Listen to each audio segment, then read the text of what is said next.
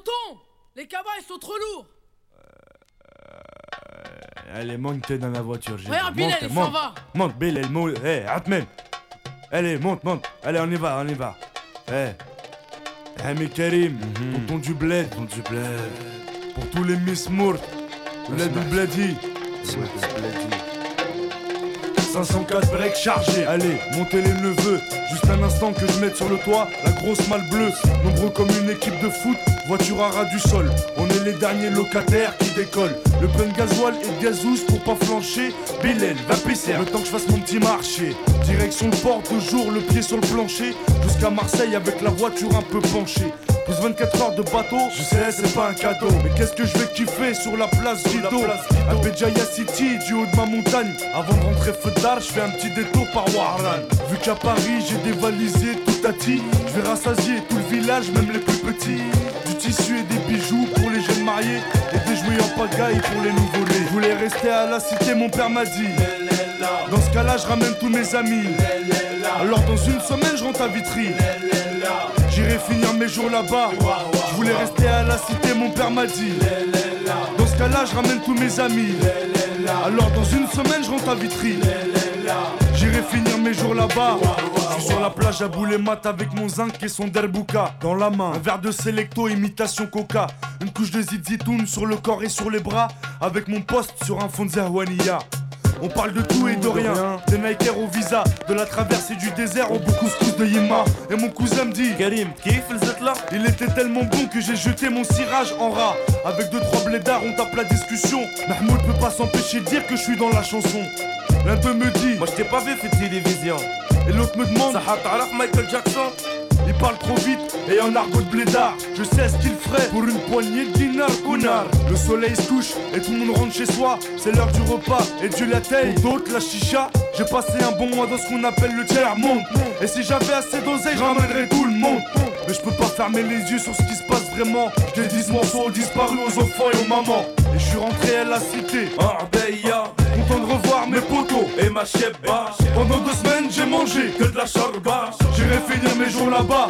Inch'Allah, rester à la cité, mon père m'a dit. Dans ce cas-là, je ramène tous mes amis. Alors, dans une semaine, je rentre à Vitry. J'irai finir mes jours là-bas. Je voulais rester à la cité, mon père m'a dit. Dans ce cas-là, je ramène tous mes amis. Alors, dans une semaine, je rentre à Vitry. J'irai finir mes jours là-bas. S'il te plaît, vas-y, laisse-moi ramener mon scooter. Bon, dans ce cas-là, je ramène mon trois quarts alors. Bon, alors je prends tous mes CD, toutes mes cassettes. Bon, bon, je prends rien alors. Bon, je me fais la boule au moins avant de partir. Je ramène la PlayStation. Bon, la télé du salon au moins. Tu crois que je vais aller là-bas pour me marier ou quoi? Alors on était avec euh, le classique du genre, je pense qu'on peut pas faire plus classique dans le rap français, Euh, il, doit faire, il doit faire partie du top, euh, du top 10 euh, classique rap français, c'était le C'est un mythe 113 national. avec, ouais, ouais, ouais, c'était le 113 avec Tonton du Bled, sorti extrait du premier album Les Princes de la Ville, qui faisait suite lui à un EP qu'ils avaient sorti qui s'appelait Ni Barreau, Ni Barrière, Ni Frontière, et juste avant, il faisait partie d'un collectif qui s'appelait le 113 Clan, et c'était euh, une mixtape qui était sortie qui s'appelait Les Liens Sacrés, produit par Cut Killer. Cut Killer, c'est d'ailleurs un homme de l'ombre durant tous ses projets. Et, euh, et là, on a Tonton du Bled, production DJ Mehdi, le regretté DJ Mehdi. Euh, et c'est euh, devenu un, classique, c'est-à-dire que c'est un morceau qui a, qui a bien pris le temps. Et euh, je trouve que ça reste toujours un banger, c'est ce que je dis souvent, c'est que on mixe souvent, nous, en tant que Touradim, en soirée, et c'est un morceau, peu importe où on va, peu importe le public, il marche. C'est un morceau en général, il fait, il les gens ils vont, ils vont s'ambiancer dessus. Donc on va pouvoir nous dire oui mais c'est normal, il y a un côté un petit peu euh, you facile, mais, euh, mais moi je trouve qu'il est d'une efficacité redoutable ce morceau, que je trouve que dans, le- dans le propos, Rimka, il est, on parlait tout à l'heure de sincérité de, de Lionel D, euh, Rimka là-dessus il est, on le fait pas plus sincère, il est drôle. euh, et je pense que c'est aussi un excellent. morceau. Il est très Franchement, c'est là aussi où t'as envie de dire tonton Rimka pour le coup, quoi. C'est ça, exact. Et puis ce- ce qui est assez marrant, c'est qu'il se greffe aussi dans, dans une histoire du rap français où c'est très à la mode de raconter qu'on repart au bled. Euh, deux ans avant, deux ans ou un an avant, ouais deux ans, Il y avait Ekoué qui avait sorti Blessé dans mon ego, où lui il racontait justement Ekoué de la rumeur, comment il retournait au Togo, avec un morceau qui est juste pour moi l'un des meilleurs aussi. Ah ouais, Euh, il, est, il est- il est vraiment euh, incroyable. dans mon Franchement, ego, écoute, ouais. il va pas passer là, mais écoutez-le si vous Mais pouvez parce c'est que une tuerie. c'est une tuerie. Et, euh, et puis euh, un an avant, euh, il y a Fab qui sort Quand je serai grand, où il ouais. fait une dédicace à tous les gens qui partent, ceux qui partent pas, euh, et qui revient aussi Et sur les Surtout vacances. ceux qui partent pas. Toujours, surtout, surtout pour ceux qui partent pas, avec un remix qui est signé DJ Mehdi, et puis là, la L113 qui arrive avec cette production de DJ Mehdi, qui est monstrueuse. Euh, Mehdi, c'est sans doute le, producteur français le plus, euh, le plus talentueux de sa génération, vraiment, euh, avec un art de la boucle aussi, boucle d'Ahmed Wahabi, que tu auras l'occasion de nous présenter en- en détail, mais c'est vrai que là, par rapport au travail de DJ Mehdi, je trouve que c'est ce que je disais tout à l'heure, il y a des fois, il pas, faut pas chercher à découper trop. Parfois, les boucles, elles se suffisent à elles-mêmes, et là, on le sent, lui, à la MPC, il y a la Dalbouka, euh, et lui, en fait, il prend et les grandes violonades de Ahmed Wahabi, et les flûtes, et, que ça, fonctionne parfaitement. Euh, si vous regardez les crédits de ce morceau-là, c'est Rimka qui est crédité comme coproducteur, tout simplement parce qu'en fait, euh, ça rejoint ce que tu disais tout à l'heure, euh, en travaillant ce morceau-là, Rimka, il fait Vitry, euh, Gennevilliers avec euh, quelques disques qui appartiennent à son père. Il les prend comme ça en se disant je vais les ramener chez DJ Mehdi pour voir s'il n'y a pas des trucs à sampler. Et, euh, du coup, il pose ça chez DJ Mehdi et DJ Mehdi trouve la boucle. Et il trouve la boucle d'Ahmed Wahabi. Et depuis, en fait, Rimka, il est crédité comme coproducteur de ce morceau-là. Et je pense qu'il a bien fait d'être signé coproducteur parce que je pense que c'est un morceau qui, doit, faire encore son effet, même au niveau SACEM. Et c'est mérité vu que c'est lui qui a sorti ce ce disque donc qui est, un disque d'Ahmed Wahabi extrait d'une d'une compilation algérienne. Euh, et euh, je te laisse nous parler d'Ahmed Wahabi si tu veux Ouais, euh, alors j'ai envie de répondre à plusieurs trucs en fait dans ce que tu dis parce que franchement, Tonton du, du Bled, c'est un mythe national en fait, c'est un mythe international, c'est un mythe pour plein de personnes tellement différentes dans le monde. Enfin, vraiment, enfin, je veux dire, c'est une chanson qui pour moi, pour moi, elle m'a énormément marqué parce qu'elle passait, on était MCM, euh, ça passait tout le temps en fait, on était matraqués par. Tonton du Bled. Et c'était- ça- ouais. on était hyper content de la réécouter à chaque fois. Ça a été pour moi une chanson où j'ai appris des choses sur euh, euh, Wa Wa Wa, par exemple, je ne savais pas parce que, que les Algériens disaient Wa, parce que nous, on, tu dis, Mhm. on dit pas Wa, on dit Hey. Donc tu vois, par exemple, des trucs très spécifiques qui ont été importants et c'est une des chansons que ma mère aime en fait en rap, alors qu'elle aime pas du tout ça. Mhm. Mais en fait, le- la boucle d'Ahmed Wahabi a beaucoup joué. Et puis le Ouais. propos aussi, parce que du coup, le propos, il concerne euh, beaucoup les enfants, c'est sûr, mais il concerne aussi beaucoup nos parents. C'est Ouais. tout, ce, tout ce départ, en fait, que moi, j'ai pas connu de ce contexte-là, forcément en termes de départ en voiture, mais départ en vacances. Et c'est pour ça que moi, je trouve que c'est aussi une, une histoire racontée. Fab avait beaucoup raconté euh, ceux qui ne partent pas dans les vraies réalités pour, je pense, ceux qui ne partent pas en vacances. Là où, euh, quand on regardait dans un quartier populaire, t'as quand même euh, la moitié de la cité ou la moitié du quartier qui part. Il y a aussi ceux qui restent, ceux qui n'ont pas les qui moyens, euh, ouais qui les regardent partir. Ouais. Parce que cette année-là, ils n'ont pas les moyens ou parce que des fois, ils n'ont jamais les moyens, en fait, de partir euh, voir leur famille de l'autre côté de la Méditerranée ou de, de l'autre côté de l'Atlantique, hein, pour Mhm. le cas de Fab. Euh, vu que Fab est martiniquais. Euh, il- D'ailleurs, il, euh, il, dit souvent d'ailleurs qu'il a, pas, qu'il a découvert la Martinique très tard. Ouais. Donc c'est vrai qu'il y a un vrai truc de qui connaît, qui connaît pas, qu'est-ce qu'on connaît, qu'est-ce qu'on connaît pas, et puis aussi euh, qui part et qui part pas, quoi. Et je trouve qu'il y avait vraiment Ouais. un truc de d'écho entre ces deux sons euh, qui ont été pour moi des- très importants à des moments différents en fait. Parce qu'en fait, on n'est pas toujours de la team qui part aussi en vacances. Oui. Et vraiment, euh, et puis voilà, il y a ce, ce- franchement, je, je vais le placer là, mais il y a ce mythique euh, passage devant le Tati qui n'est pas le Tati Barbès, même si on, si Virinka a dit, euh, j'ai à Paris, à Paris, Ouais. j'ai dévalisé tout Tati. C'est ça, ouais. En vrai, je crois que c'est vraiment. euh, c'est pas- Enfin, pas du tout celui de Barbès en vrai, mais on pense tous que c'est celui de Barbès pour les Parisiens, ou ou pour ceux qui ont Barbès dans leur imaginaire euh, associé à Tati. Mais c'est un, un, un Tati euh, en région parisienne pour le coup, mais il y a un vrai truc de, de code en fait aussi. Ouais. Qu'il a réussi à, à, à regrouper dans une seule chanson, et ça c'est assez immense, et c'est pour ça que je pense qu'il a aussi un, un- ce côté de, de tonton. Euh, Parce qu'il fait du lien. Enfin, je veux dire, il a fait du lien avec ma mère euh, qui n'aime pas le rap, quoi. Il l'a réussi. Donc je trouve que c'est euh, hyper important. Et il l'a réussi avec DJ Mehdi qui est extrêmement talentueux. Et si je peux me permettre de le caser, qui est tunisien. aussi aussi tu vois donc ça c'est bien non il faut le caser qui repose un peu à DJ Mehdi mais c'est vrai que qui repose un peu tu- hommage à DJ Mehdi. Il est à immense. fond, à fond. Et comme tu dis, c'est vrai que ce morceau, il est venu cristalliser plein de choses. Euh, je pense qu'il est venu aussi décomplexer plein de choses. C'est-à-dire Ouais. que. Il, est nous a rendu fiers de certaines choses, tu en vois. fait. Bah, le, le bon exemple pour moi, c'est des victoires de la musique. C'est-à-dire que les victoires de la musique, ils arrivent en 2000, ils raflent une victoire de la musique, ils déboulent en 504, euh, alors qu'il y a Michel Drucker et Jean-Luc Delarue qui leur disent un truc, qui leur donnent leur titre, euh, enfin leur, leur, leur victoire là. Et, euh, et c'est- assez fou, c'est-à-dire qu'à ce moment-là, t'as as Vitry euh, qui déboule dans la télé française, service public en 504. C'est Et énorme. pour la petite anecdote, c'est un, c'est un passage qui est pas trouvable pour l'instant sur le net.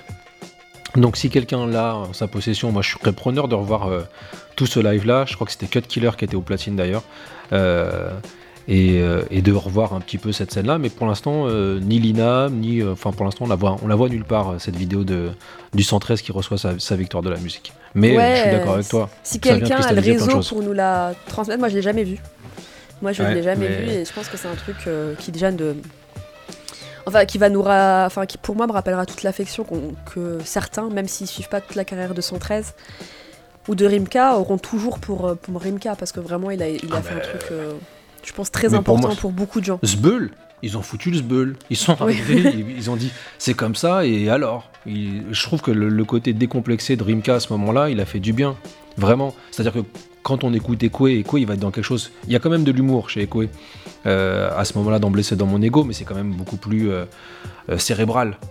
Rimka, à ce moment-là, je trouve que ne serait-ce que le refrain, le refrain de Tonton du Bled, c'est- un banger, tout le monde le connaît. tu, tu- tu le fais en soirée, tu baisses le son, tout le monde va gueuler là, là, là, tu vois, donc c'est facile. Tout est, euh, tout est bien travaillé. Tu vois, c'est un, tube digne de ce nom-là. Et je trouve qu'il faut pas le- dénaturer la, la force des tubes et comment on les construit. Et je trouve que là-dessus, Rimka, il a réussi à faire un truc hyper décomplexé qui, qui quand même aussi arrive dans une poste, dans une France euh, après Coupe du Monde. Donc ils sont tous, on est quand même dans une, une optique encore en mode euh, Black Blamber. Euh, mais que eux arrivent avec un côté, ouais, c'est ça, décomplexé, assumé, tiécart, et, et en même temps rebeu. Et ça, en Ouais. vrai, c'est quelque chose de très présent dans toute la carrière de Rimka. Ça, cette dimension-là, mine de rien, son lien avec le Maghreb. Il est euh, fort. Ah, il est, il est omniprésent durant toute sa discographie. Et d'ailleurs, moi, je voudrais juste caser un truc sur ce titre-là, Tonton du Bled, euh, que certains ne captent pas souvent. C'est l'hommage de Rimka à la fin de la chanson aux victimes de la décennie noire. Et ça, c'est Ouais. euh, et ça, c'est pour moi qui me prouve encore une fois à quel point Rimka, il a un lien euh, extrêmement fort au Maghreb et à, à l'Algérie en fait, qui, est- qui est- où il va caser ça dans une chanson où justement à cette époque, euh, beaucoup, moi je me rappelle, hein, euh, beaucoup d'Algériens ne rentraient pas en vacances ou avaient des difficultés de toute façon à y aller parce que c'était la guerre. Euh, Ouais. En tout cas, c'était la guerre, euh, c'était les attentats, c'était euh, la terreur en Algérie. Et, euh, et Rimka, je pense que c'est pas un hasard s'il le fait aussi à cette période. Enfin, je sais, je Hmm. sais qu'il y avait aussi, Ouais, hein, cette, complètement. euh, comme tu dis, cette, euh, le fait de, de parler du retour en vacances, mais c'est aussi une période où beaucoup d'Algériens sont privés de revoir leur famille. Euh, certaines régions plus que d'autres d'ailleurs, et il y avait vraiment une de- des- des- des vrais dangers euh, dans, dans plein de régions, mais notamment dans la région de Rimka, euh, en Kabylie, sur une partie de la Kabylie, en termes de, de personnes, de groupes terroristes, enfin de combattants, enfin voilà, de tout ce terrorisme qui était présent, qui se cachait dans les montagnes en fait. Donc il y avait Oui. vraiment un truc. Mais et c'est assez beau parce qu'il le fait. Et moi, je sais que ma mère, elle l'avait capté, ça, par exemple. Là où moi, je l'avais Ouais. pas capté du tout, parce que moi, je savais pas. Mais c'était aussi euh, pour. euh, Qu'est-ce qu'il dit? Je sais plus. Pour... C'est pour euh, les. je, Les disparus, je dédie ce morceau et aux aux mamans. mamans et aux enfants. Ouais. aux enfants. Parce que Et il pour les dit, disparus. c'est là où il est, il est bon, c'est-à-dire que tout le morceau est quand même assez ludique, tout est en- entraînant, mais qu'il il conclut le morceau comme ça en fait. C'est-à-dire qu'il reste lucide. Il n'est pas dans l'idéalisation de mon bled. Il dit, euh, je sais ce qui se passe vraiment. Je dédie ce morceau aux, aux mamans et aux enfants. Tu vois. euh, et c'est. je trouve maman, que aux là- enfants, ouais. Ouais, c'est Ouais, ça, ouais, exact, ça. tu vois. Et, et à ce moment-là, il, il est juste. euh, le, bah, le dernier, la dernière rime, elle est extra lucide. C'est en gros. extra lucide et extra. euh, Enfin, moi, je trouve que c'est peut-être aussi une des plus belles, euh, plus parties de la, la- de la chanson. C'est, c'est aussi à quel point c'est pas que des vacances en fait. Enfin voilà, c'est à quel point on est Ouais. attaché aussi euh, à nos familles, à nos compatriotes de l'autre côté, parce que voilà, Tu vois, on est nationaux quoi. Ouais, c'est ça. Et puis, mais après, c'est vrai qu'à côté de ça, il va avoir des phrases genre Sahat Araf Michael Jackson. euh, Ouais, c'est ça qui est. tu vois. il est- Ça ça- va, moi, je trouve qu'il est, il est absolument génial en fait. c'est c'est magnifique là-dessus. Donc, euh, et c'est vrai que là-dessus, Rimka, on pourra pas lui enlever ça, euh, d'avoir euh, été l'instigateur de, de ce style-là. Après, même c'est ce qu'il dit lui-même, hein, quand on dit, ouais, euh, à cause de toi, le Ryan B, il existe, il y a une interview où il dit, on a, on a créé un monstre qui nous a dépassé, tu vois. Genre, on n'aurait pas voulu que ce soit, ce soit un truc Bah, comme ça. tout- je- n'était pas mauvais dans le R&B. hein. Moi après je suis, je suis Ouais. amatrice, je suis, je suis, je suis Ouais. bon public. hein. Je, suis, je suis beaucoup Ouais. plus bon public en tout ce qui est euh, rap, hip-hop, euh, R&B que, que musique arabe en vrai. C'est vrai, mais, je je- moi, il m'a- fait plaisir quand il a dit Bon, je pense qu'on a fait un monstre et qu'on s'en est pas rendu compte. Parce que c'est vrai qu'après, euh, durant les années 2000, on s'est mangé des trucs qui étaient quand même super tendus. Mais, mais lui, par contre, il a toujours gardé une certaine, euh, une certaine rigueur, tu vois. Il, que, il oui j'avoue, il était, il était tu vois, rigoureux quoi. il- Preuve il qu'il utilise. Ahmed Wahbi d'ailleurs. Bah ouais, et puis il invite Khaled, il invite euh, plein de monde, et puis il utilise Ahmed Wahabi, dont euh, je te laisse parler, parce que c'est vrai que là on parle beaucoup de Rimka, mais je pense qu'il faut donner du crédit quand même à, à ce génie d'Ahmed Wahabi.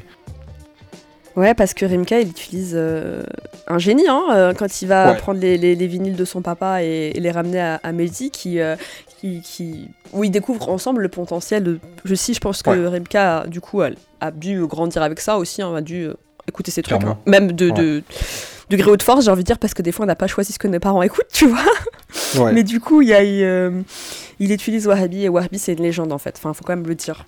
Pour ceux qui ne le savent pas, en fait, dans les auditeurs. Après, Vintage Arab, il y a beaucoup de gens euh, qui se dirigent vers Vintage Arab parce qu'aussi ils aiment bien ces musiques, donc ils vont connaître. Après, il y a peut-être des gens qui vont venir écouter ça parce qu'on parle de rap. Et Wahhabi, c'est un génie.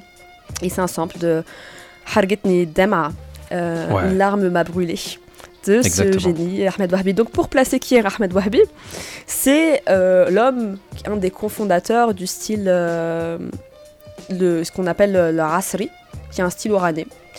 Voilà. De Oran, de la ville d'Oran pour le coup. On n'est pas Mhm. dans l'Oranie. On est là où l'orail se situerait plus dans l'Oranie.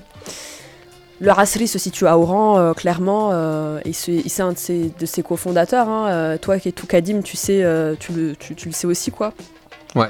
Qu'il a, qu'il a, qu'il a ce rôle-là avec notamment un autre Blaoui. grand, Blaoui Houari, qui aussi a, Ouais. a créé, cofondé ce, ce- ce- avec Wahhabi ce genre. Donc, euh, comment le définir euh, le, le, le, le Asri Le Asri, c'est la rencontre euh, de la poésie oranaise, de la poésie de l'Oranie, et de la poésie, en fait, finalement, maghrébine, hein, dans, dans le sens où euh, c'est la poésie du Mel- Melhoun qui va être repris euh, dans les paroles. Donc euh, dans, le, dans ce qu'on va raconter, c'est-à-dire, alors qu'est-ce que c'est le malhoun Le malhoun c'est un style musical, c'est devenu un style musical, mais à la base c'est un style, euh, c'est un genre poétique. C'est un genre politique qui est originaire, alors euh, ses, ses racines elles sont, elles sont très anciennes, elles sont médiévales en fait. Ça, ça remonte au ce qu'on appelle le sajal. Le sajal, c'est un style de poésie. euh, je ne veux pas rentrer dans les détails de euh, la métrique hein, et de toutes ces, ces- ces explications très littéraires, mais c'est un style poétique. euh, Je te en le dis, si, si- si- si je te perds à ce moment-là, je te le dirai directement. Je dirai là, je, je comprends pas ce que tu dis à bah, tu m'arrêtes si on, si on comprend plus, mais en tout cas, En le sajal, c'est un style qui se formalise euh, de poésie en arabe euh, dialectal, donc euh, ce qu'on appelle darija, Mhm. euh, qui se formalise en Andalousie, pendant l'époque euh, d'Al-Andalus, quand l'Andalousie était euh, euh, musulmane en fait. Donc il y a, enfin musulmane, arabo-berbère en fait, puisqu'il y avait aussi des Mhm. communautés juives et, et chrétiennes. Et du coup, euh, ça se crée le sajal et ça se répand. Ça se répand partout. Ça devient un style d'ailleurs qu'on retrouve dans des formes très différentes jusqu'au Liban. Mais euh, le malhoun est originaire de ça. Il va y avoir des différences sur les thématiques, parce que le malhoun, euh, qui est très important notamment pour deux régions au Maghreb, même si ça existe dans tout le Maghreb, c'est donc euh, l'ouest euh, algérien et l'est marocain. Ouais. Et euh, ça, ça les lie euh, éternellement, moi j'ai envie de dire, parce qu'ils vont beaucoup user de ce, de ce registre qui à la base est un registre plutôt issu euh, du re- registre sacré. Et le malhoun va aussi se reproduire dans des registres profanes. Quand je dis registre sacré, c'est-à-dire dans des louanges aux prophètes Ouais. de l'islam, mais aussi du- aux confréries soufis en fait, et aux, aux maîtres soufis. Et en fait, on va reproduire euh, ces, euh, ces formes poétiques sur des chants thématiques profanes et surtout sur l'amour en fait, euh, sur la fête et sur des choses comme ça. Et donc Wahbi et Houari, ils vont ramener ça et le mélanger avec un autre style qui est un style qui, explose aussi, enfin qui explose là où le malhoun est très ancien. Ils vont s'inspirer de quelque chose de très nouveau, c'est-à-dire de la musique euh, égyptienne contemporaine Ouais. de leur époque, c'est-à-dire qui se faisait euh, à partir des années euh, finalement à, des années, à partir des années 20 en fait, et qui Ouais. a son apogée dans les années 50, 40, euh, 40, 50, 60, surtout 50, 60, 70 pour l'Égypte. Et c'est euh, toute la, la vague de qu'on appelle le tarab, mais qui recouvre euh, une fait la musique populaire égyptienne. Et euh, il s'inspire de crooners en fait, euh, qui, de crooners et de figures euh, masculines égyptiennes, notamment Mohamed Abdel Wahab, qui va jouer un rôle euh, absolument essentiel dans la composition, dans l'utilisation de certains instruments. C'est un moment où les musiques arabes elles changent aussi, où elles changent. En fait, comment dire? Elle, elle adopte de nouvelles choses. Il y a toujours des registres très classiques, bien sûr, mais même au Maghreb, Ouais. il y a des registres très classiques. hein. On veut dire le malouf, euh, le rarnati, euh, l'an- l'andalou, en fait, reste là. Mais on, s'inspire, on crée d'autres choses, et notamment, on va, euh, on va piocher, euh, on va piocher dans de nouveaux instruments. euh, des pianos qui n'étaient pas utilisés par le passé. On va piocher dans des, dans des registres, dans des, par exemple, typiquement, on va faire un truc qui va révolutionner la musique arabe. On va faire jouer les instruments en même temps. C'était pas quelque chose de très Mhm. courant en fait, et de si courant, et c'était très très réglementé. C'était surtout un instrument avec, l'autre, et là on va passer à l'unisson sur plusieurs instruments et sur des orchestres beaucoup plus grands. Et euh, c'est ça en fait la modernité euh, musicale égyptienne qui va exploser partout en fait, dans tous les pays arabes, et qui va en mettre en avant des figures de, de- comme euh, Mohamed euh, Abdel Wahab, qui va d'ailleurs piocher allègrement dans plein de styles comme d'autres, euh, le tango, euh, la rumba, et, et voilà, et, les, eux, ouais, et les, les Oranais vont piocher aussi dans le style égyptien. Et ce qui va créer cette espèce de, de croisement entre les deux qui va être le asri. Et c'est d'ailleurs Ouais. asri, ça veut dire contemporain en fait, en arabe tout simplement. Et, et Ahmed Wahbi, pour revenir à lui, euh, déjà, bon, il a une voix magnifique. Grave. Moi, on m'enlèvera pas que Wahbi, c'est, c'est- pour moi, c'est le plus classe des Algériens avec Dahman. Donc quand t'as dit, euh, t'as dit le mot crooner, pour moi c'est le mot qui lui va bien. hein.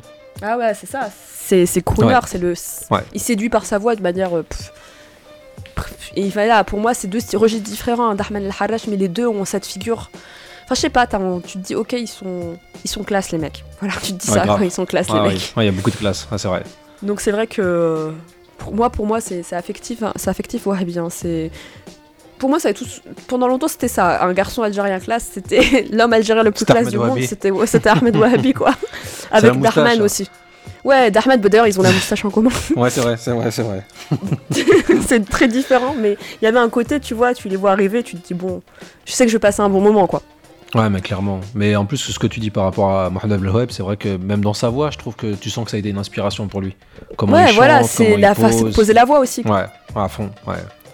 Et, et ce que moi j'aime beaucoup euh, dans le parcours de Wahbi, c'est qu'en plus tu me dis que le son est tiré d'un.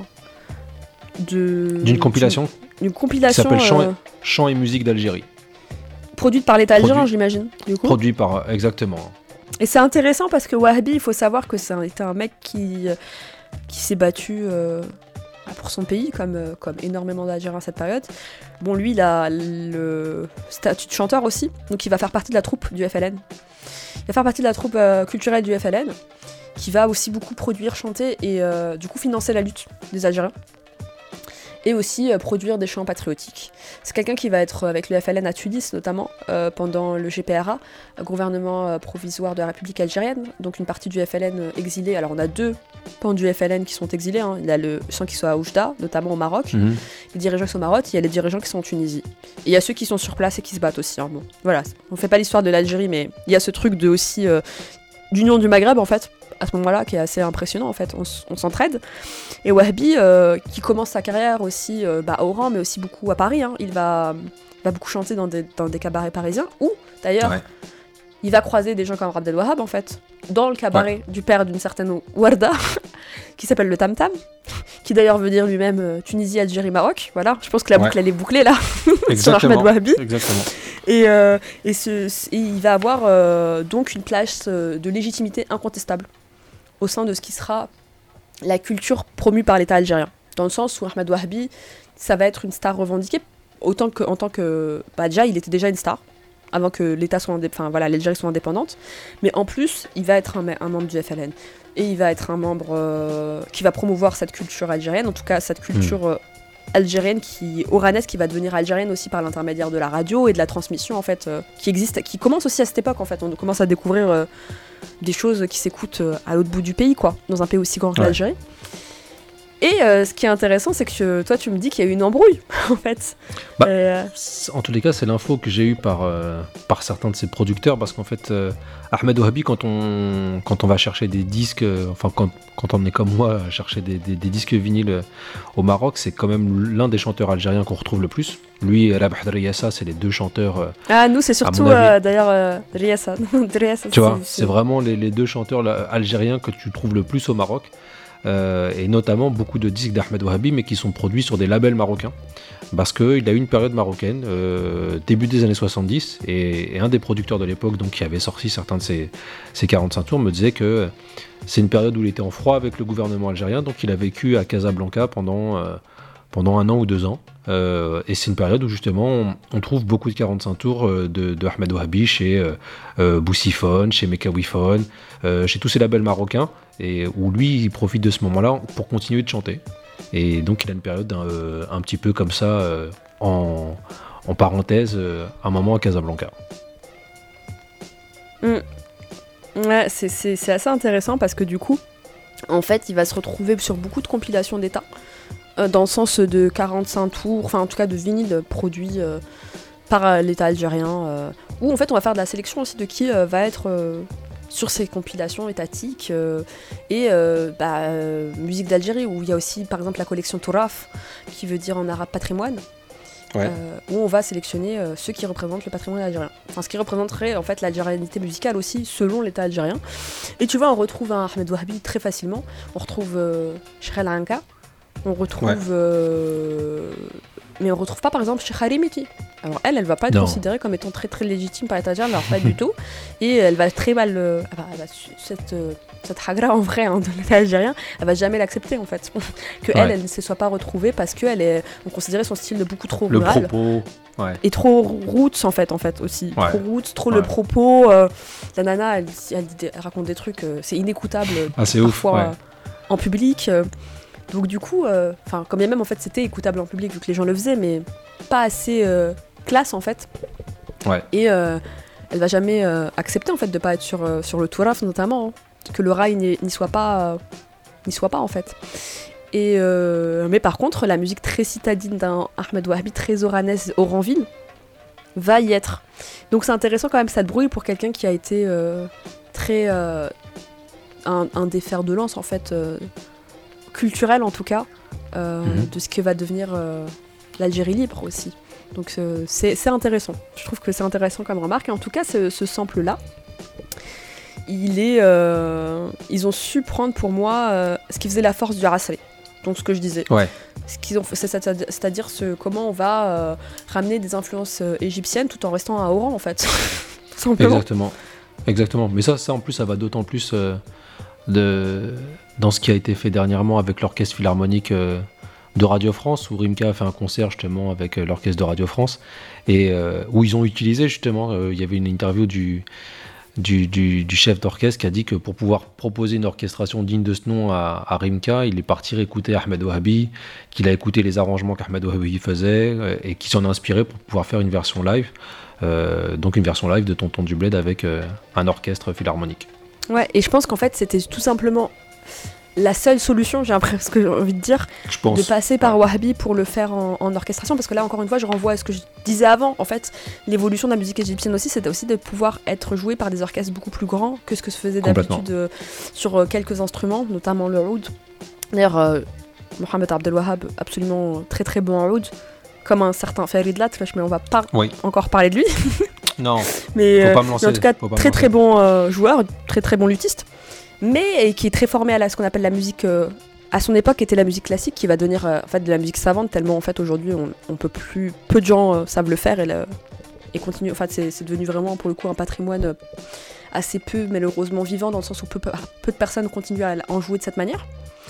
Mais il va jouer sur c'est là où on trouve le lien avec l'Égypte c'est pas seulement sur les choix des instruments c'est aussi sur le fait de de partir sur des orchestres beaucoup plus grands. Et je pense que ça aussi c'est euh, une, une avancée, innovation euh, dans les musiques du Maghreb parce que la musique classique euh, maghrébine, ou même la musique euh, qui n'est pas considérée comme musique classique, mais qui va être une musique plus populaire, par exemple Sahab el Baroud pour l'Algérie, ou tout ce qui est de, mmh. sur Gazb, part sur quelques instruments.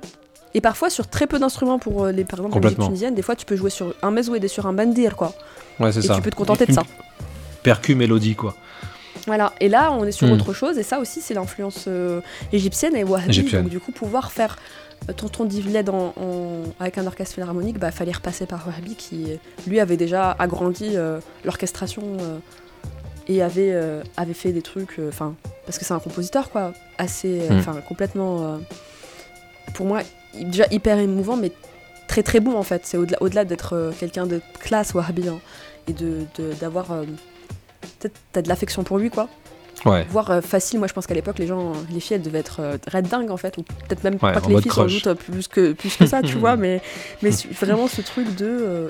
il est extrêmement talentueux. Et je pense que c'est ça la force. Et c'est ça que je pense DJ Amédia a repéré dans la boucle en fait. C'est que c'est. C'est fort.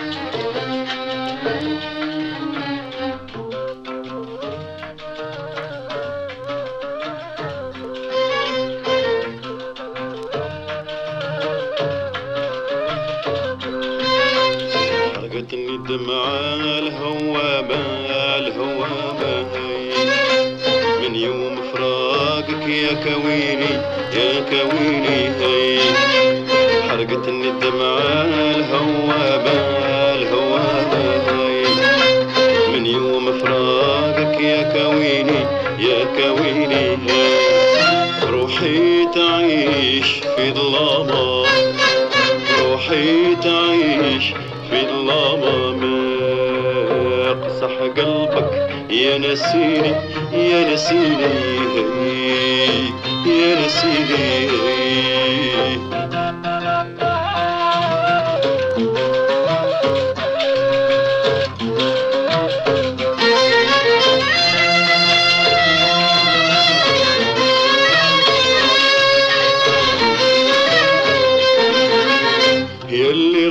لك بعين لالي بعين لالي بعيني بعين لالي. أنت روحي كل أمالي وكل أمالي هاي وكل أمالي. يلي رسمك بعين لالي بعين لالي بعين لالي. أنت روحي وكل أمالي وكل أمالي وكل أمالي. أنت عايشة في خيالي وأنت وحدك شاغلة بالي. وحرقتني الدمعه الهوابه الهوى من يوم فراقك يا كويني يا كويني هي. حرقتني الدمعة الهوابة الهوابة من يوم فراقك يا كويني يا كويني روحي تعيش في ظلامة. روحي تعيش في ظلامة صح قلبك يا نسيني يا نسيني يا نسيني.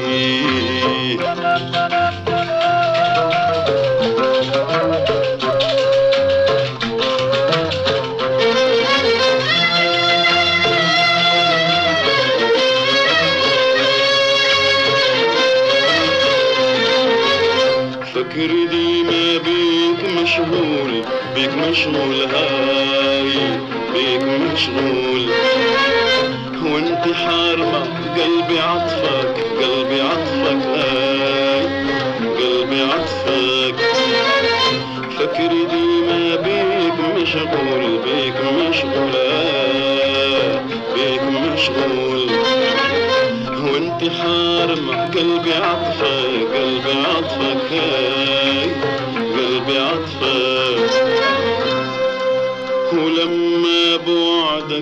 عليا يطول نعيش في أيام وداع. حرقتني الدمعة الهوامة الهوامة من يوم فراقك يا كويني يا كويني حرقتني الدمعة الهوامة من يوم فراقك يا كويني يا كويني روحي تعيش في ظلامة روحي تعيش في ظلامة. ما أقصح قلبك يا نسيني يا نسيني.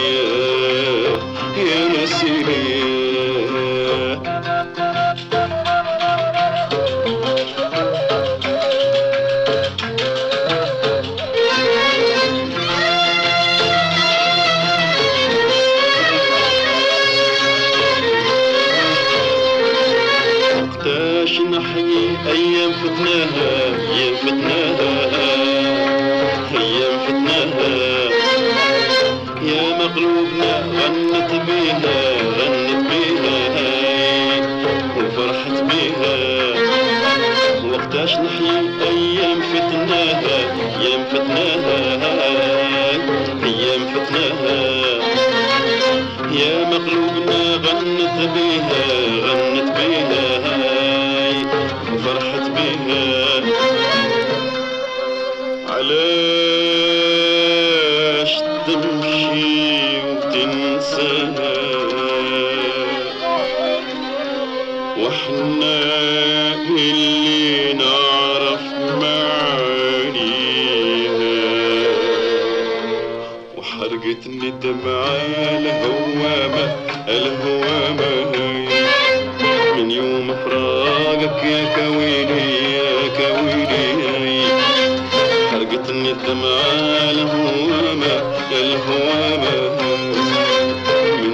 فراقك يا كويني يا كويني.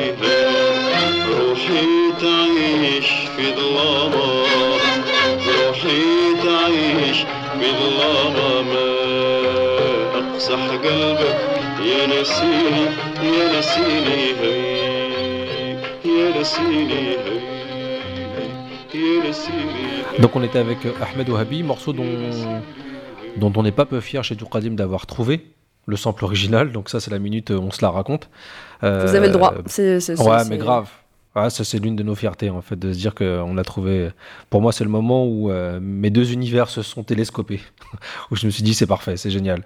Euh, donc ça c'était sur une production de de DJ Mehdi, le regretté DJ Mehdi, et DJ Mehdi qui a signé un peu dans la continuité de Tonton du Bled euh, une production assez similaire, mais pour un groupe marseillais, euh, qui est donc la Funky Family, autre groupe marseillais. La fin des années 90 qui explose, qui, euh, qui nous vient donc de Marseille et qui, euh, qui a donc sorti un morceau qui s'appelait euh, Les Ennemis. Et ça, c'était une production de DJ Mehdi. Tout ça pour dire que, outre les samples, il y a aussi les, les featuring, en fait, les gens qu'on invite. Et que, et que DJ Mehdi et la Funky Family, à ce moment-là, ils invitent qui d'autre que Monsieur Shep Khaled. Donc Khaled qui est présent et qui reprend un morceau en fait qui s'appelle La Dienne, qui est sorti sur son album Kenza. Donc le morceau La Dienne, c'est une version assez, assez classique, quoique pas si classique que ça parce que euh, parce qu'il y a du scratch, il y a un peu de tout. Mais euh, et donc il y a une version remix de ce morceau-là euh, avec des rimes de la Funky Family et Shep euh, au refrain.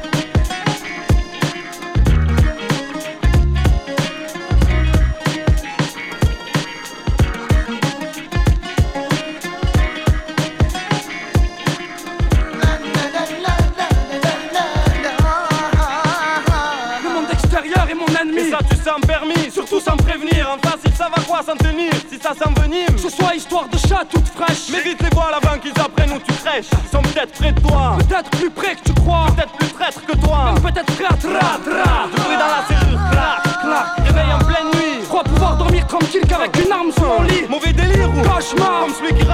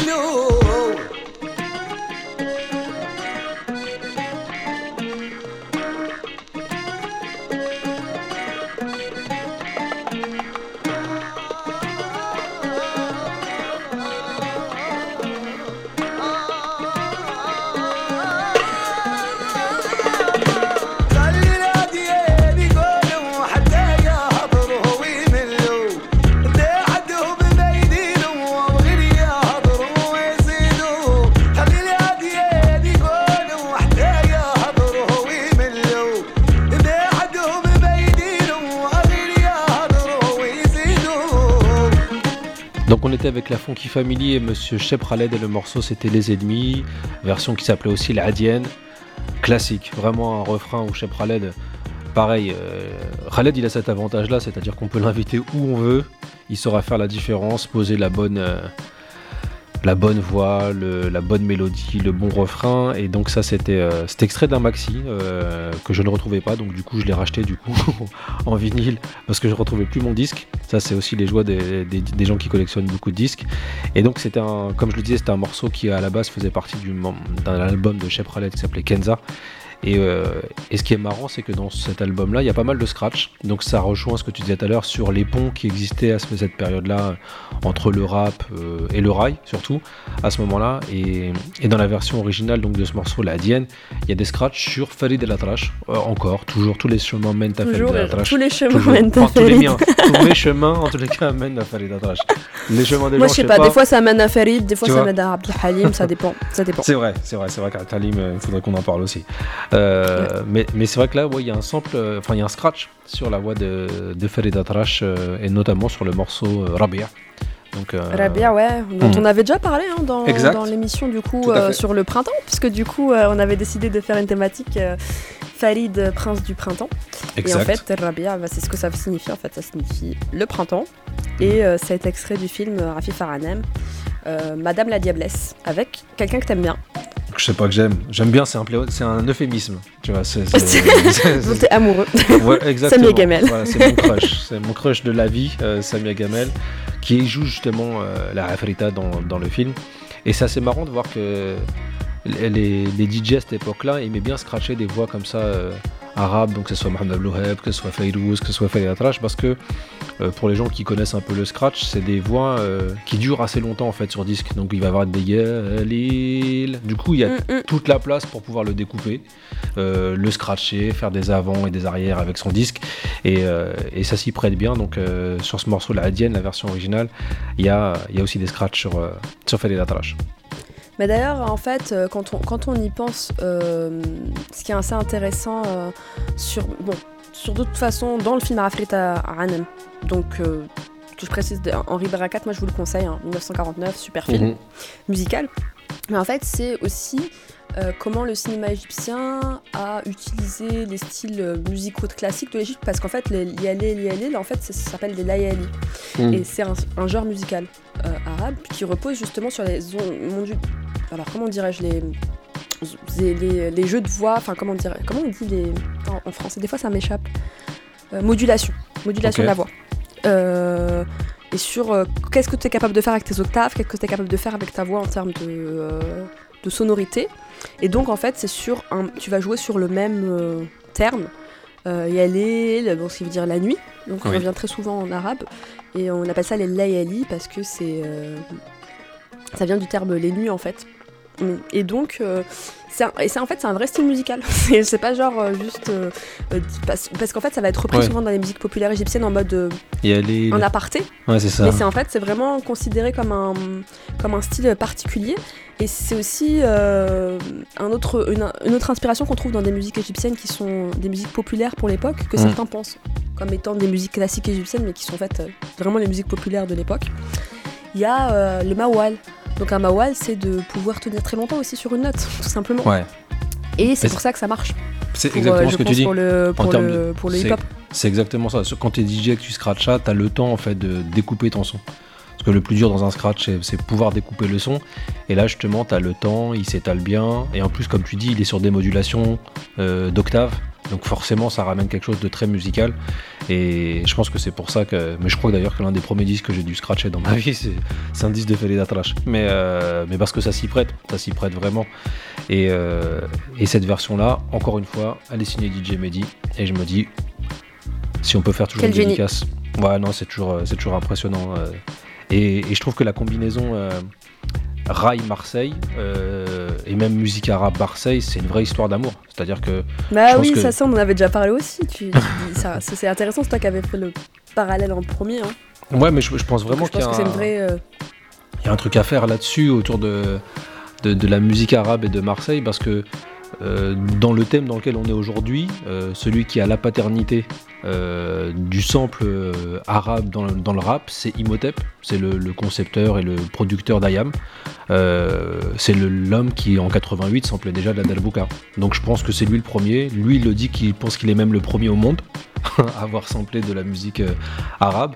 Mais en tous les cas, quand on reprend toute la discographie d'Ayam ou toutes les productions d'Imhotep, c'est omniprésent. C'est omniprésent, que ce soit dans ses projets solo, où il a des projets qui sont très euh, ambiance à Essaouira. euh, et, et puis il a, fait, il a fait tellement de morceaux où euh, des boucles comme ça, pas forcément euh, grillables, parce que je pense que c'est aussi euh, un, un filou et qu'il a compris l'art de la, la grivellerie, de la grugerie.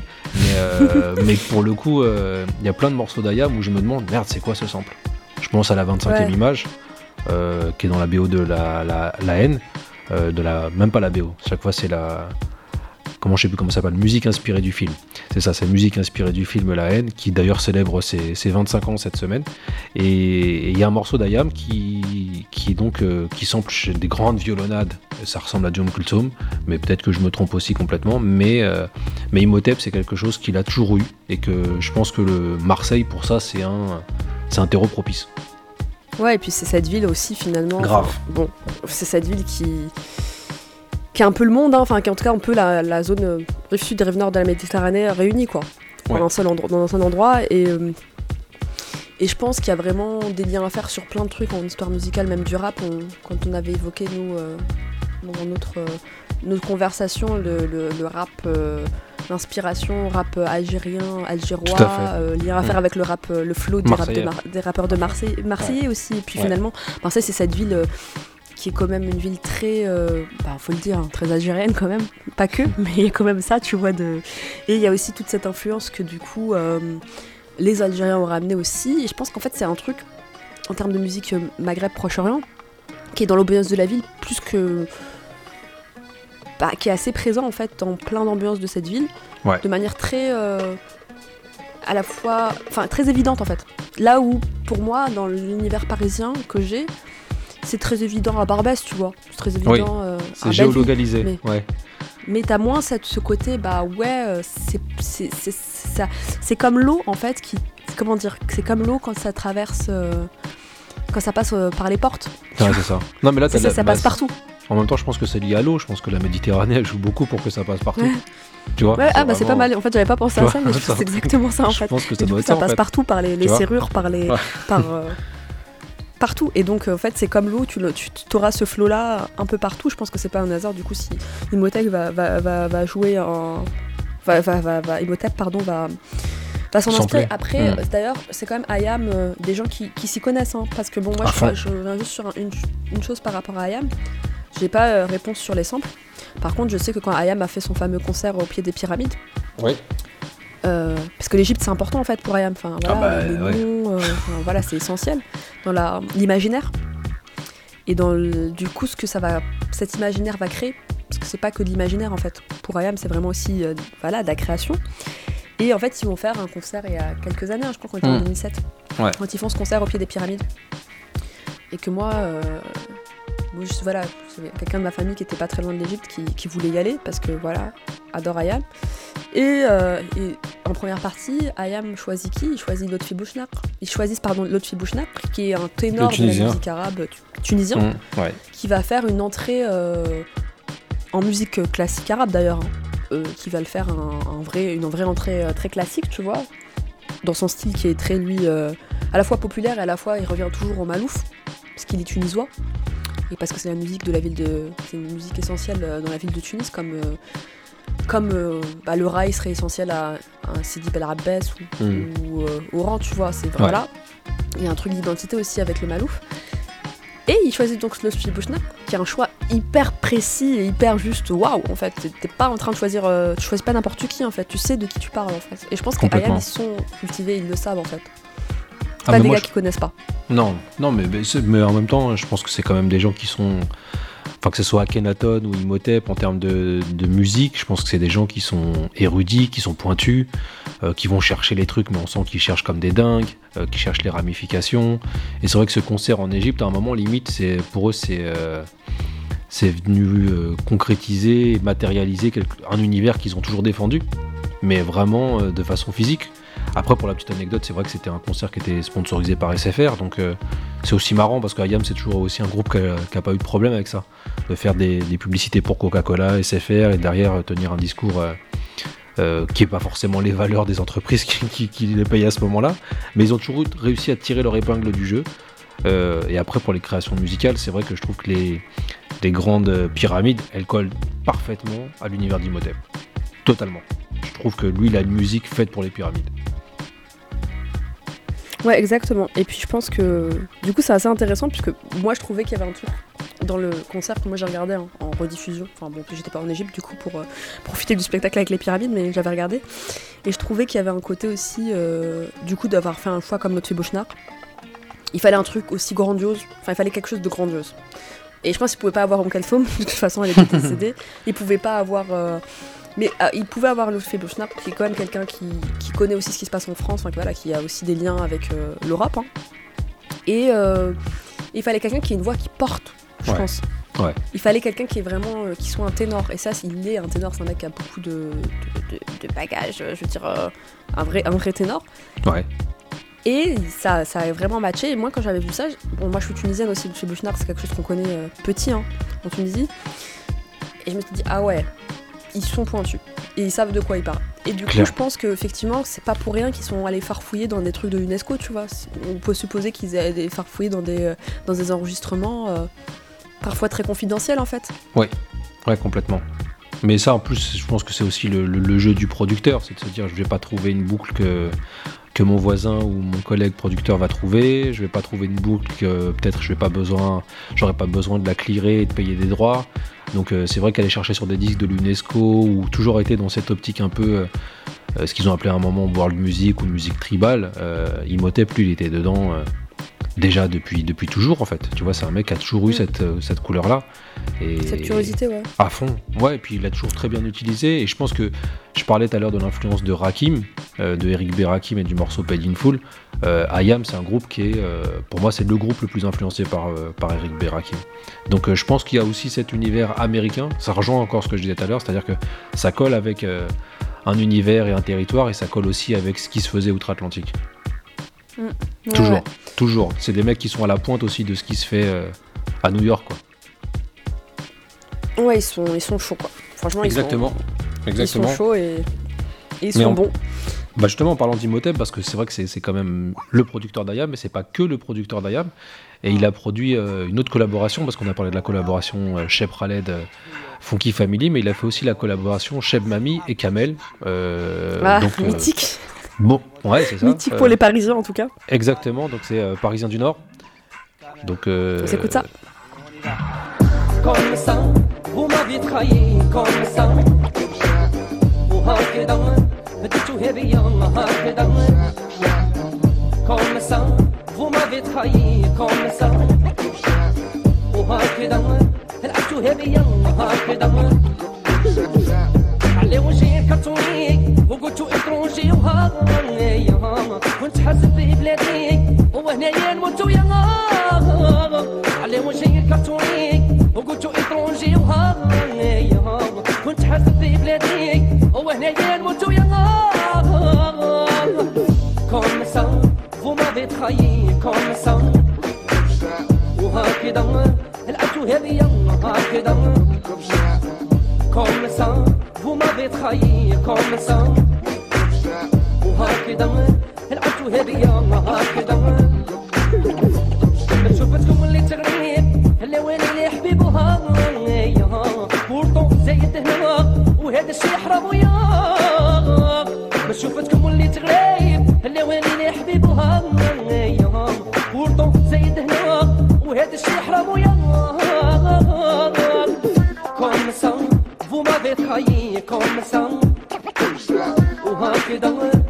Souhait rien que d'un Comme ça, vous m'avez trahi comme ça Hak eden, hak eden, hak eden Parisien du Nord, clandre d'abord, actif dans la musique sans passeport, c'est le talent d'abord. C'est comme le padré qui a taffé ramer pendant des années. Les exploitants que je me ferai un véritable plaisir de canner. Je suis pas violent, mais tant d'années à 5000 francs par mois, c'est fané. Et pour les jeunes, c'est la tannée. N'en fallait pas faire l'erreur, l'assimiler. Face à ces professions, ce ne sont que des bassesses de vocation. La leçon à en tirer, c'est quoi que tu dises, quoi que tu fasses. T'es embauché tant qu'on n'a pas vu ta face. Ah, ah. Je veux voir les jeunes PDG dans leur bureau, gérant leurs entreprises comme on gère les kilos. Hein, c'est pas dur, je veux voir des subwoofers au mur. Je veux voir des sœurs comme chef ou secrétaire. Quitte à pour leurs compétences et non pour leur derrière. Je veux enfin que les jeunes pèsent, à vrai dire. على وجهي كرتوني قلتو اتروجي وهايا كنت حاسب في بلادي وهنا نموت ويا على وجهي كرتوني وقلتو اتروجي وهايا كنت حاسب في بلادي وهنا نموت ويا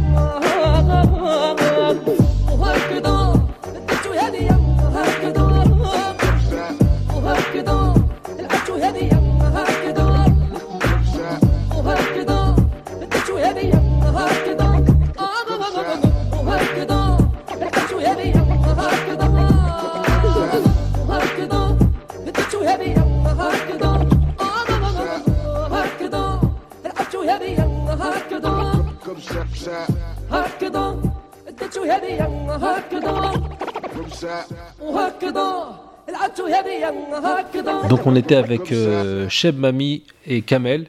Là, on n'était pas dans du sample, on était, euh, on était vraiment sur de la collaboration parce que c'est aussi ça qu'on voulait souligner. C'était pas que euh, le fait de sampler de la musique arabe, c'est aussi d'inviter euh, des artistes arabes. Et là, en l'occurrence, Kamel. Kamel, c'est le leader d'Alliance Ethnique. Alliance Ethnique, c'était un peu. C'est un groupe qui a une histoire un peu particulière, Alliance Ethnique, parce qu'il est passé d'un d'un des groupes les plus respectés dans le rap techniquement euh, à un groupe de rap de midinette du jour au lendemain. C'est assez particulier parce que Ah ouais, Euh, bah, ça, ouais. Pour le coup, là, je suis intéressée parce que je connais euh, quelques sons, mais c'est pas non plus. Alors, moi, Parisien du Nord, c'est une des premières chansons sur lesquelles on m'a fait danser une chorégraphie euh, voilà, au, au- au Mais- centre aéré. Bon, ça, c'est une histoire, mais c'est une chanson qui, du coup, a été très. Je me rappelle de son succès, en fait. ah bah gros Immense. succès, gros gros succès et encore une fois signé par Et. Parisien du Nord était trop content, en fait, aussi. Bah ouais, je me doute bien Parce que voilà, gens- du coup, ça parlait de nous. Bah Enfin, ouais. Même si on comprenait pas nécessairement tout d'ailleurs. euh, mais euh, je me rappelle du succès, je, me- je pourrais même parler. euh, mais avant de parler de ça, hein, du contexte de- du rail aussi à cette époque en France, hein, parce Ouais. que je pense que c'est hyper important de le souligner. Sorti en mais euh, avant de 98 venir, aussi. ouais, hein. j'aimerais bien savoir ce truc sur Alliance Ethnique, parce que pour le coup, Sorti en je 98 connaissais pas le, la fin en fait. Bah, en fait, c'est ce un peu la fin quand même de faire du rap Bah du midnight c'est après. pas la fin, non, c'est au contraire, c'est pour eux c'est le début. C'est-à-dire que Alliance Ethnique, c'est un groupe qui est composé d'un rappeur qui s'appelle Kamel, donc on entend là sur le morceau euh, Parisien du Nord, qui à la, base est quand même hyper respecté dans la place de Paris en tant que rappeur. C'est-à-dire que c'est un mec qui avait un flow, euh, l'un des flows les plus rapides de Paris, à l'époque où la mode était au, au fait d'avoir du flow très vite. euh, Kamel, c'était le boss. C'était vraiment le boss à ce moment-là. Et là où ils étaient doublement les boss, c'est que c'était un groupe qui avait deux DJ, Crazy B et Faster J, qui étaient aussi champions de France, des DJ, et qui allaient faire des compétitions, championnats du monde. Donc en gros, c'était euh, l'équipe que personne pouvait tester. T'avais le meilleur rappeur de Paris si c'était euh, dans le top 2, top 3 de Paris, avec euh, les numéros 1 en tant que DJ. Donc les mecs étaient intouchables en termes de qualité et en termes de légitimité. Et en fait, euh, donc ils, sortent après leur premier album, Alliance Ethnique, euh, qui est juste un, enfin pour moi c'est un album qui a eu un ouais un impact assez dingue en fait commercialement parce que c'est l'album où on trouve le morceau euh, Respect qui a fait exploser Alliance Ethnique et qui à l'époque touche tout le monde. Mais je pense que ça c'est d'abord lié à Kamel parce que Kamel il a quand même la belle gosse, la, enfin la belle gosse, il a quand même la belle gueule. Il est là, euh, beau gosse, euh, et du coup il a eu un carton auprès des meufs. Il a eu un carton, euh, c'était le, le rappeur du Hit Machine en vrai. Tu vois, c'est vraiment le mec. Ah oui, Machine, Tu vois, C'était un peu ça. Et, et en fait, ils sont passés d'un truc très underground. Du fan club aussi, ça s'appelait comme ça l'émission Ouais, c'est ça, ouais. une- fan 2, fan 2, fan 2, ouais, ça. Fan c'était 2, ça. fan 2, Ouais. exactement. Voilà, bah, Kamel pour moi c'était un peu ce profil-là, sauf que euh, leur album déjà il a eu un succès de dingue, tu vois, mais par contre je pense qu'ils ont été dépassés par euh, tout ce qui se passait autour de Kamel et le côté un peu boys band que lui pouvait avoir sans le vouloir. Ouais, puis c'était l'époque Euh, des boys band hein, d'ailleurs, enfin, grave, le rappeler, donc- c'était aussi l'époque de, de ça quoi. Ouais, et, et lui je pense qu'il est un peu pris dans ça, même si le mec à côté de ça c'est un putain de rappeur, accompagné de putain de DJ, et surtout un très très bon album, parce que c'est un album mine de rien quand il se réécoute pour moi. Bizarrement, je trouve que c'est un des albums du rap français qui a le mieux vieilli.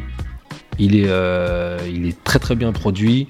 Il est et puis il est réalisé par un mec qui s'appelle Bob Power aux États-Unis, qui est, euh, un touche à tout de génie et qui, rend cet album, je trouve, euh, encore maintenant. Mais euh, en tous les cas, Kamel à ce moment-là, là en 98, il voilà, il est en mode, euh, c'est le beau gosse, c'est le beau gosse rappeur, vraiment. C'est c'est ce et du coup là il C'est s'associe vrai que maintenant à, je me souviens, il était beau gosse quand même. Ah ouais, Enfin, J'ai des, autre- des flashs comme ça du clip, Tu vois, à un autre beau gosse, il s'associe à Cheb Mami à ce moment-là, qui lui aussi à fond dans le côté gendre idéal. À l'époque, il était encore gendre idéal. Euh, ouais, après ça, ça ouais, déconne. après, euh. après- il est moins beau gosse que Kamel quand même, enfin on va pas non plus euh, Après, les parti- deux. Oui, mais c'est vrai qu'il avait ce côté gendre idéal, un peu Cheb Mami, tu vois, ce côté propre, c'est pas Cheb Khaled.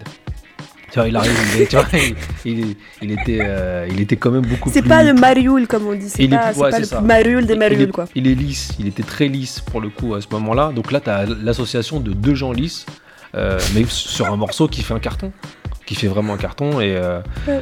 et, euh, et ouais, non, ça, c'est vrai que c'est moi, c'est un duo. euh, je- tu vois, je l'avais pas réécouté, je l'ai réécouté que pour. Pour préparer cette émission parce que c'est vraiment pas moi euh, c'est pas du tout le rap que j'écoute tu vois euh, Kamel Ouais, euh, mais c'est un, moi je trouve que c'est un morceau de soirée, hein, parce que moi des fois il Ouais. ressort dans des soirées, hein, Parisien du Nord. bah ouais Quand on veut se refaire temps- un peu les tubes des années 90 qu'on a, ont Et puis c'est un hymne. C'est un hymne Voilà, aussi, comme ça. tu disais. Tu vois, c'est moi je me dis si j'habitais le 18e, ça- se trouve ce morceau-là, je, je le kifferais, tu vois. Mais euh, et puis le, le refrain est très bon. Refrain d'ailleurs qui est repris dernièrement par Soul King, si je dis pas de bêtises.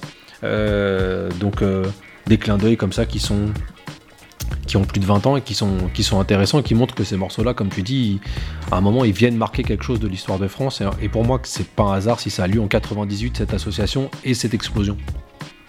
Ouais, parce que t'es sur euh, plusieurs choses en 98. Euh, Grave. Du monde, Grave. Et t'es aussi sur, euh, mine de rien, moi, quand euh, de la partie de Chamami, c'est quand même, il dit, on dit que je suis un étranger, hein, et que j'ai pas les papiers, machin. hein. C'est Ouais. ça qu'il raconte en arabe. Donc Ouais. on est quand même aussi dans un 90 sur des luttes de sans-papiers qui vont aussi marquer les rappeurs. hein. Enfin, y a, même si on s'engage pas tous, de, tout le monde s'engage pas de la même manière, c'est un truc qu'on va retrouver, en fait, ces questions de, de législation, notamment. Ouais. Vous revenir hein, dans l'histoire du rap de cette période, euh, il va y avoir des engagements collectifs, et il va y avoir aussi euh, la le fait de parler de, de- de choses à la fois politiques mais de choses qui font partie du, parfois du vécu quotidien des gens qu'on peut côtoyer en fait le fait de pas avoir de papier et en fait c'est quand même ça que dit euh, enfin qu'il y a quand même de ça dans la, la partie de Cheb, Ouais. euh, de Cheb Mami hein. il parle de racisme Ah, mais. euh, et donc le du morceau, coup le morceau, du- il est et donc du coup c'est c'est- particulier quoi enfin Hmm. c'est- à la fois la France la France qu'on plaque blanc beurre machin et à la fois on est vraiment sur le contenu c'est pas que ça quoi enfin c'est pas c'est pas c'est pas c'est pas pas du tout ça en fait Non, le contenu, il n'est pas du tout là-dessus. Mais par contre, moi, je pense que c'est important de le voir par rapport à l'impact qu'il a. Le contenu et le propos, euh, il, est, il, est, il, est, il, est pas, il, est pas, il est pas joyeux, mais c'est comme euh, quoi, en vrai. Tu vois, c'est c'est des chansons à ce moment-là qui ont. Ouais, mais ouais, bah, c'est le grand détournement, il y a, y vois, quand même de l'histoire. c'est des, tu vois, c'est des morceaux qui ont des contenus lourds, mais par contre qui arrivent à un moment où on leur donne euh, une caisse de résonance. euh, c'est un morceau qui a dû qui a dû être joué partout, comme Tonton du Bled en fait. C'est des morceaux que tu as pu jouer, à mon avis, dans des salles des fêtes euh, de la Creuse, tu vois. C'est Parce clair. que. euh, et c'est pas pour autant que les gens étaient sensibilisés aux conditions qui étaient, qui étaient décriées dans les morceaux. Mais c'est vrai que ce, ce morceau-là, je trouve que c'est une, association de deux beaux gosses et deux gendres idéal, mais qui parlent d'un truc, tu sens qu'ils ont envie de dire.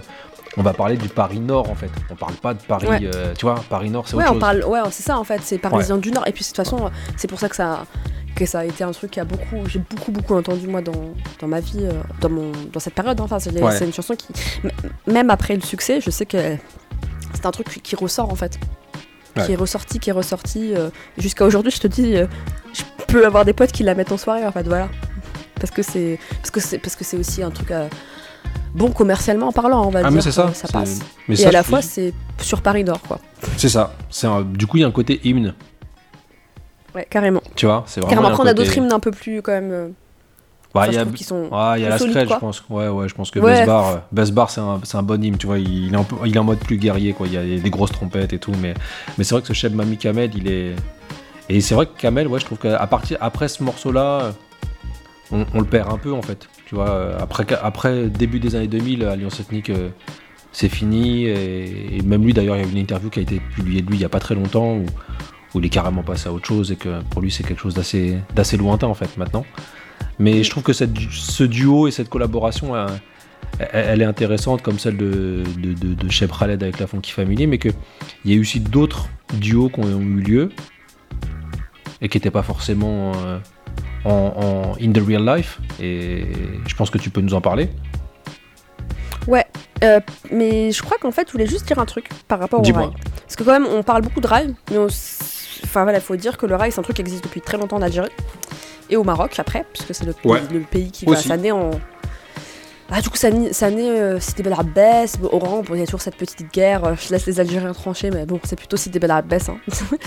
a priori, sur, en tout cas, sur un- aussi ce, qu'on par- ce que nous, on entend par rail. Parce que, enfin, voilà, c'est c'est une musique euh, qui a des racines très anciennes et qui, à la fois, va connaître des évolutions importantes sur euh, la deuxième euh, partie du XXe siècle. Ouais. Donc, des, des évolutions qui vont faire que c'est un succès immense en Algérie, au Maroc et puis après au Maghreb en règle générale et qui va produire d'ailleurs des, des, des Rayman euh, en dehors de l'Algérie du coup, et en dehors d'Oran d'ailleurs, mais bon, même si ça restera son, son bastion. Oui. Donc du coup, euh, le rail va, va arriver euh, en France euh, rapidement par les immigrés, mais ça va rester d'abord un truc de- d'immigrés maghrébins. hein. Enfin, ça va pas être tout de suite le phénomène qu'on va connaître, et ça va être le phénomène qu'on va connaître dans les années 90. Euh, Khaled, qui était déjà une star, un monument déjà de la musique algérienne, devient une star en France dans les années 90 quand euh, le rail arrive avec tout ce qu'on appelle euh, la world music. Ouais, avec Didi et compagnie. euh, L'intérêt qu'on porte à d'au- d'autres musiques. Mais il n'y a pas que d'ailleurs les musiques euh, maghrébines, Proche-Orient qui vont euh, bénéficier de ça. Musique cubaine, musique. tu vois, c'est vrai que c'est plus large en fait. À ce moment-là, tout le monde s'ouvre les, les œillères en fait. C'est ça. Et à la fois, tu as des phénomènes de d'adaptabilité hein, aussi à l'oreille du public, parce que Ouais. c'est pas les, les sons rail les plus rail en fait. C'est même des, des- les, les gens qui, les puristes du rail diraient que c'est pas du rail. Euh, en termes de, notamment euh, parce que c'est des rencontres musicales qui font que un Khaled va rencontrer un Safi Boutella, qui fait que ça va créer euh, un album qui va être quand même différent de ce que faisait Khaled par le passé. Et c'est aussi parce qu'il y a d'autres instruments, d'autres ambiances, d'autres emprunts musicaux. Et puis tout ça pour arriver finalement, en fait, là je fais une, histoire rapide parce que c'est pas le propos non plus totalement du podcast, c'est que ça mérite un podcast en lui-même, mais t'as aussi du coup euh, l'effet euh, c'est à la mode, ça marche, euh, on signe des gens. On, signe, on forme des, même des trios, des trios hein. enfin c'est 1, 2, 3 soleil qui, qui devient le trio qu'on connaît, avec des gars qui viennent quand même pas des mêmes univers. Rachid Taha, Khaled et, et Faudel. T'as des, euh, t'as vraiment tout ce, ce truc qui, et c'est dans ça aussi que s'inscrit euh, le rap aussi, hein, quand il quand il y a des rappeurs qui vont euh, faire des duos avec Khaled ou qui vont faire des duos avec, euh, avec Cheb Mami. On s'inscrit dans un truc où c'est à la mode et c'est important pour beaucoup. Et c'est ça marche en fait. Complètement. Ça marche bien même. Ça marche très très bien. Ça marche même très bien. Ça Il y a des trucs qui sont un peu. Enfin, moi j'avoue qu'il y a des trucs que je trouve un peu pourris dans, dans le lot, hein, mais il y a des trucs que c'est très très, très très bon. Et euh, surtout, bah, en fait, ça cartonne jusqu'au, on va le dire, hein, le 11 septembre, où là, c'est plus très à la mode de- d'être euh, un arabe. Et du coup, euh, c'est fini la vague euh, world music, d'ailleurs, en règle générale, mais Ça ça, pas commence d'abord par. euh, Franchement, ça n'a pas duré du tout longtemps, euh, mais ça nous a laissé quelques, quelques trucs et quelques euh, gros succès, dont Parisien du Nord, en fait. C'est- Exactement. c'est- juste pour la contextualisation Non, sans entrer sur tous les enjeux que ça a eu en fait de ramener euh, de rendre le rail euh, enfin d'ouvrir le rail euh, finalement à un public euh, français euh, qui n'aurait pas justement euh, d'habitude de l'écouter qui n'aurait pas d'ailleurs d'origine euh, maghrébine. Ça, Ouais, aussi- c'est une autre histoire. Et je propose qu'on passe à, à un autre euh, son qui parle encore du rail parce qu'on reste quand même sur ça parce que c'est important. Ah, c'est très c'est important. un petit on fait on se fait un petit euh, Mister You euh, Gambetta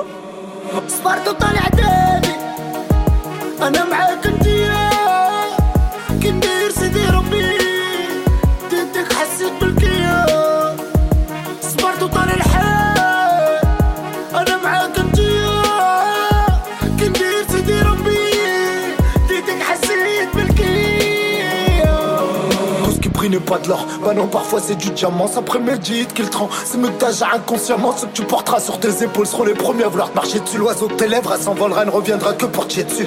Moi d'Awa, je suis resté vrai depuis le jour de ma naissance. Au lieu de les arroser au champagne, j'aurais dû le faire à l'essence. Je me connais pas moi-même, des fois je suis ravi de faire ma connaissance. Dans mon check j'aurais tout vu à part de la reconnaissance. Je leur ai fait passer le mi-père, ils ont voulu me doux Mais ils ont oublié que Mister You, ouais c'est du W12 Maintenant ils me font les yeux doux, mais je me dois de les blesser tous. J'en ai vendu des œufs ودو نعوز ونفج وفلوس مرضو طلع دادي أنا معاك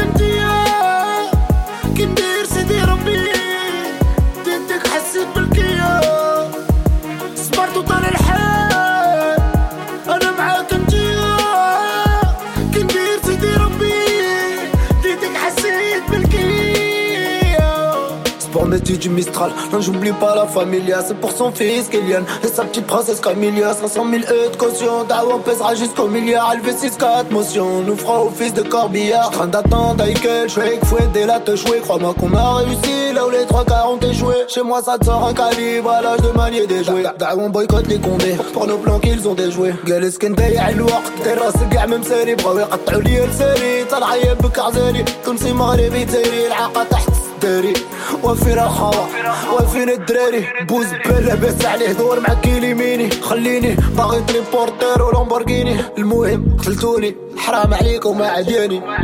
صبرت وطالع دابي. صبرت وطلع دابي. أنا معاك انتيا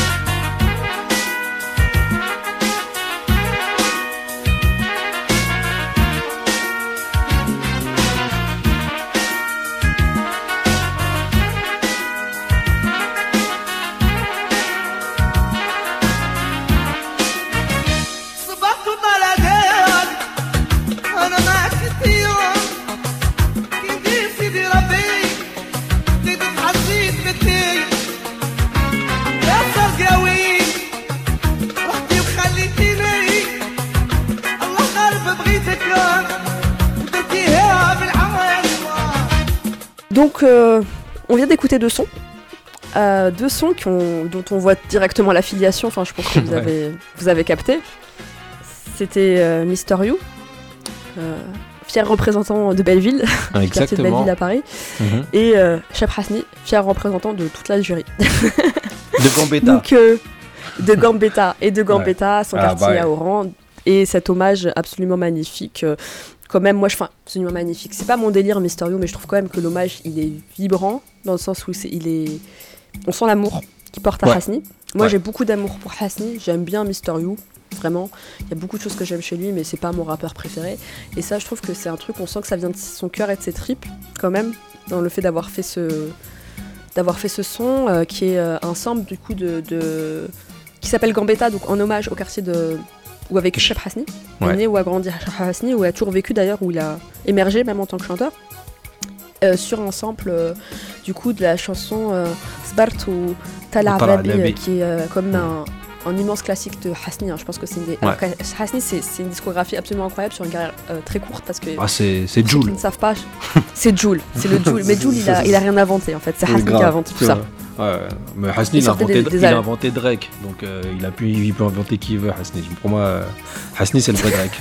Tu vois?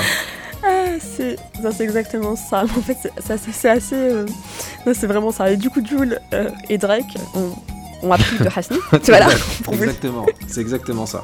Vous prenez Jules, vous prenez Drake, et ben vous avez Hasni. Ouais, et puis vous prenez un peu de Farid et vous prenez. Bon, En on va pas rentrer dans le détail de Ouais, tout- non, tout ça, ce que vous prenez, Ouais. mais en tout cas en termes de phénomène musical et surtout en termes de production musicale et de surcréativité, et ben on a quand même un, un Hasni qui produit énormément, qui produit, qui, qui- qui compose énormément, qui il y a la fameuse blague assez connue et assez en fait réaliste de euh, des gens qui viennent chercher les cassettes de Hasni, on leur dit tu veux celle du matin ou celle du soir quoi. Ouais, c'est ça. Parce qu'il produit énormément et, euh, et à des rythmes beaucoup plus effrénés qu'un Joule qui pourtant, euh, je sais pas, il a combien d'albums Joule là aujourd'hui? Je sais pas non plus. Franchement, je sais pas, pas. comptabilisé. Je crois qu'on est à Entre les 20 payants, albums. les hein. gratuits, euh, les offerts pour sa team, enfin, il y a- il y, a tout. pour la team Joule. Non, mais, moi, ce que j'aime, et c'est ce que je trouve assez beau hein, chez des Hasni, chez des Joule, c'est des gens qui donnent, euh, qui donnent, qui donnent, qui donnent, quoi. Et, euh, et là, pour le coup, euh, Mister You, il donne à Hasni sur ce son. Ouais. Ouais, je trouve, je suis d'accord avec toi. Et moi, en fait, je trouve que le morceau, il, il réussit son objectif. C'est que quand il se termine, t'as envie d'écouter Hasni. Enfin, moi, c'est ce que ça me fait à chaque fois. Chaque fois que je l'écoute, je sais que je vais mettre Hasni derrière. C'est obligé. Parce que je trouve que Mister You, il, il gère bien le refrain, il gère bien l'autotune, il gère bien la Darija. Il Euh, très bien la Dalija. Ouais. Et, Incroyable. euh, Limite, il est même mieux, hein, Dalija, ah mais moi je l'aime bien hein. Darija, tu vois. Et, et je trouve que c'est un morceau de Mysterio qui se grève bien dans sa période euh, marocaine. On sent qu'il est au bled en fait. Et, et là ça rejoint ce que tu disais tout à l'heure sur le côté comment le rail impacte un peu tout le Maghreb, mais comment un mec comme Hasni, euh, tu sais, limite tu peux voir son, son affiche à côté d'un Bob Marley en fait pour moi euh, dans le Maghreb. C'est c'est des mecs qui sont... euh, j'ai l'impression que leur aura, elle, dépasse euh, toutes les frontières et que c'est des gens qui font l'unanimité. Je vois jamais Ouais, c'est des personne gens qui accompagnent en fait Exact. dans des moments Ouais. de vie. Et Hasni, c'est bon pour ceux qui, qui n'écoutent pas. On vous conseille vivement d'écouter plus du Hasni. Et surtout Talaria Bekfirazeli. Bon, moi, je trouve que c'est quand même la culte de Hasni, mais il y en a tellement en fait. C'est difficile de. C'est comme, comme Joule en fait. C'est difficile de savoir euh, c'est la- laquelle. Ouais. Je te, je te cache pas que j'ai plus d'affection et je connais un peu plus Hasni que Jules, mais euh, j'ai quand même compris. Les deux, par contre, ont un vrai capital affectif. C'est-à-dire que c'est des Ah gens, oui. t'as envie de les aimer. C'est ça. C'est ça. T'as envie de les aimer parce qu'en fait, tu sais que c'est des gentils déjà. Ah, grave. Et tu sais qu'ils t'aiment en fait, enfin qu'ils aiment leur public, et ça c'est un Ouais. truc euh, qu'on ressent beaucoup. Puis Hasni, c'est le roi du rail sentimental, c'est quelqu'un qui va concentrer quand même ses chansons que sur ça, beaucoup moins sur, euh, bah, sur d'autres aspects de la vie euh, qui peuvent être abordés dans le rail, notamment la Ah, lui, fête. c'est- euh, Lui, c'est la séparation. et c'est la séparation, et Ah, c'est ouais. les pleurs, et c'est aussi Ouais. la sensibilité, le droit d'être d'être amoureux librement, Ouais. mais dans le sens pas librement, dans le sens où on n'a pas le droit d'être amoureux, mais de genre, genre, j'ai j'ai le droit de chialer en fait.